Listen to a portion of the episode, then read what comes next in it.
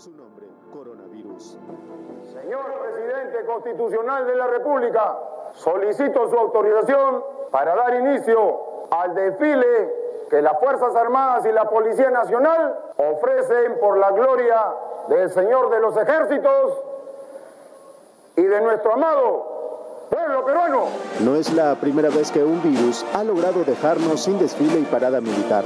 Ya hay antecedentes en el 2009, cuando la amenaza de la gripe H1N1 obligó al gobierno del expresidente García a suspender la tradicional marcha, pero ese año se venció pronto a ese enemigo. El 9 de diciembre del mismo año se realizó la fiesta cívico-militar, así que amenazas de este tipo, con menor grado de agresividad tal vez, no son novedad para un valiente y poderoso ejército, marina, aviación o policía. Y si de una ya salimos, de esta otra también será posible. Por lo pronto, solo nos queda esperar el momento en el que podamos volver a madrugar para ir a la Avenida Brasil o aquí al Campo de Marte a buscar desde muy temprano la mejor ubicación para disfrutar de este desfile o hacerlo desde la tranquilidad de nuestros hogares a través de la televisión. Disfrutar así de este espectáculo que nos atrapa de principio a fin desde cuando éramos niños.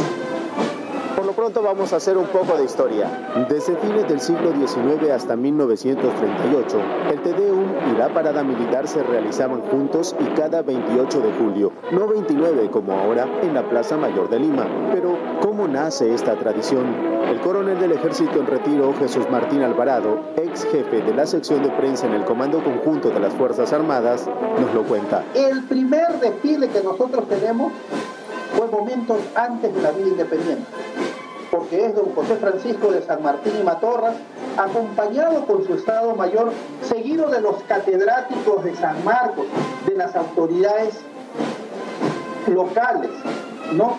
los presbíteros de las diferentes órdenes religiosas que se encontraban en el Perú, ¿no? y ciudadanos notables quienes participaron del primer desfile siguiendo a San Martín antes de que suba a la declaratoria de la independencia.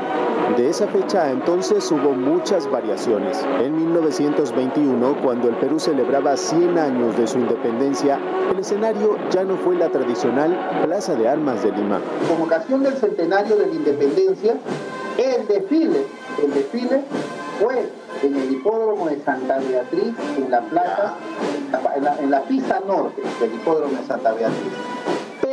En el Congreso se hicieron unas participaciones ¿no? donde también estaban con el mensaje presidencial y la gente creía que era para otro desfile. Y se hizo una participación y un desfile que, lógicamente este, fue admirado y despertó la algarabía, los aplausos de la gente. Precedido por el batallón de motociclistas de tránsito y por ocho batidores del regimiento de el presidente de la República, doctor José Luis Bustamante Cisneros, llega al campo de Marte para presenciar la tradicional parada militar del 29 de julio. Desde 1939 la parada militar cambia de escenario al campo de Marte o antiguo hipódromo de Santa Beatriz hasta 1960. A partir de 1939 se estableció que ya no se realice los 28 de julio, sino cada 29 de julio. En el año 1961 hubo nuevos cambios de escenario, esta vez la Avenida Brasil, con más de 40 cuadras para el despliegue de los batallones y regimientos. Otro cambio en esa época impactó en los peruanos e hizo que el tradicional desfile llegue a todo el territorio nacional a través de la televisión. Ya fue en la Avenida Brasil que se da el desfile, pero hay una particularidad. Grandes son los medios de difusión y por primera vez a partir de 1960 esa algarabía puede ser transmitida por televisión. Imagínense, imagínense, y todos estaban a la expectativa. Y como decíamos al inicio, no es la primera vez que se registra una suspensión. En la década del 90, durante el gobierno de Alberto Fujimori, se realizó entre el campo de Marte y la Avenida Brasil, pero en el año 2000, tras la denominada Marcha de los Cuatro Suyos, el gobierno dispuso que se lleve a cabo a puertas cerradas en el cuartel general del ejército. Y es en el año 2000 que se da el desfile militar, ya no es en ninguna de las plazas y es por primera vez que se da en el cuartel general del ejército. ¿no? Eh, era por, razón, por razones de seguridad. En el 2009, por, por esta gripe influenza, no, este, también se suspende eh, el desfile. Ese año se realizó cinco meses después, el 9 de diciembre, cuando las amenazas de contagio pasaron. Los años siguientes, nuevamente en la Avenida Brasil y el Campo de Marte, fueron los escenarios hasta este 2020, en el que el coronavirus o COVID-19 ha dejado a los peruanos sin la oportunidad de apreciar la gallardía de nuestras Fuerzas Armadas y Policía Nacional. ¿Hasta cuándo? La historia lo dirá nostalgia, pero hay que cumplir. Primero es la vida, ¿no? Y la vida de los peruanos. Estamos tomando tantas medidas y, se están respetando y debe de ser así. Se va a extrañar netamente esa majestuosidad de nuestra Marina de Guerra, la elegancia de la Fuerza Aérea, la alegría de la policía y la energía del, del militar cuando desfile.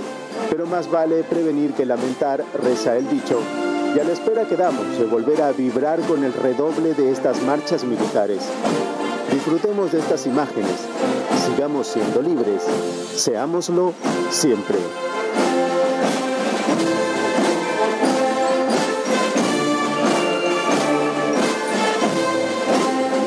Señor Presidente Constitucional de la República, el desfile cívico-militar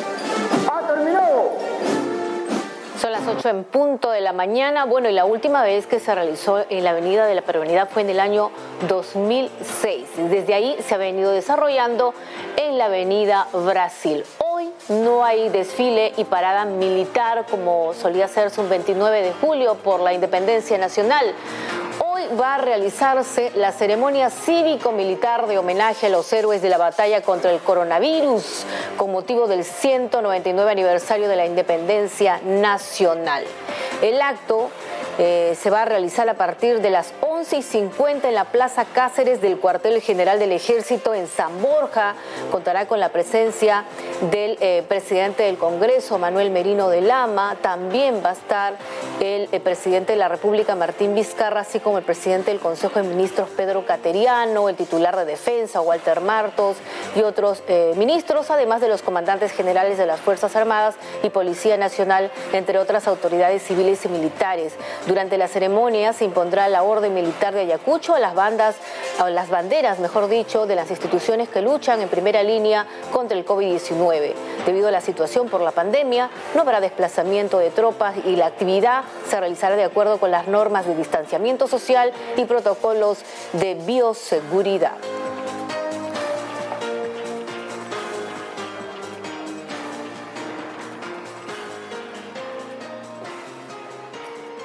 8 de la mañana con un minuto. Bueno, tenemos que hacer nosotros una brevísima pausa y regresamos para revisar la agenda, la agenda de actividades parlamentarias. Hoy van a sesionar varias.